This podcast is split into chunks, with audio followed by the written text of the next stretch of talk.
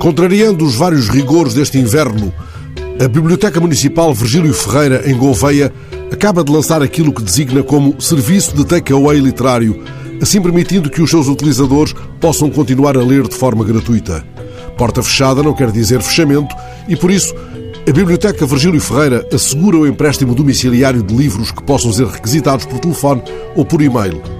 A operação é feita com os mesmos cuidados de higienização que mereceria o envio de um queijo da serra, daqueles a que o Torga se refere quando escreve sobre a beira. Em Portugal, ele fala da força polarizadora da estrela antes de perguntar: há rios na beira?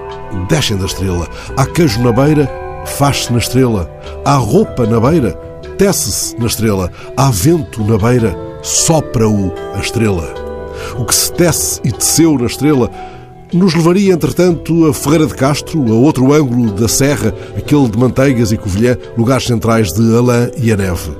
Se me escutas em dever de recolhimento nos tantos lugares em redor de Gouveia, não esqueças essa força polarizadora da serra. Alarga a tua escolha para que ela abarque o mundo inteiro nos livros que te serão entregues, cumprindo regras de distanciamento na data e hora previamente combinadas.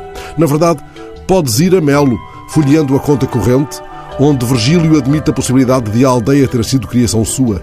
Neve, desolação do inverno e o augúrio dos ventos e a presença física e metafísica da montanha, que de um extremo da aldeia se vê, são, entre outros, os motivos que se me fixaram largo tempo para saber ser sensível e entender-me a mim próprio.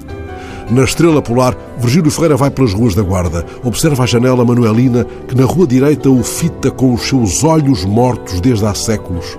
Demora-se na rua do inverno.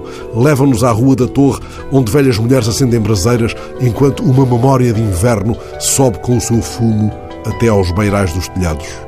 Em Para Sempre, leva-nos à Guarda, pelo seu nome ficcional, Penalva. Penalva ficava lá no alto de um monte.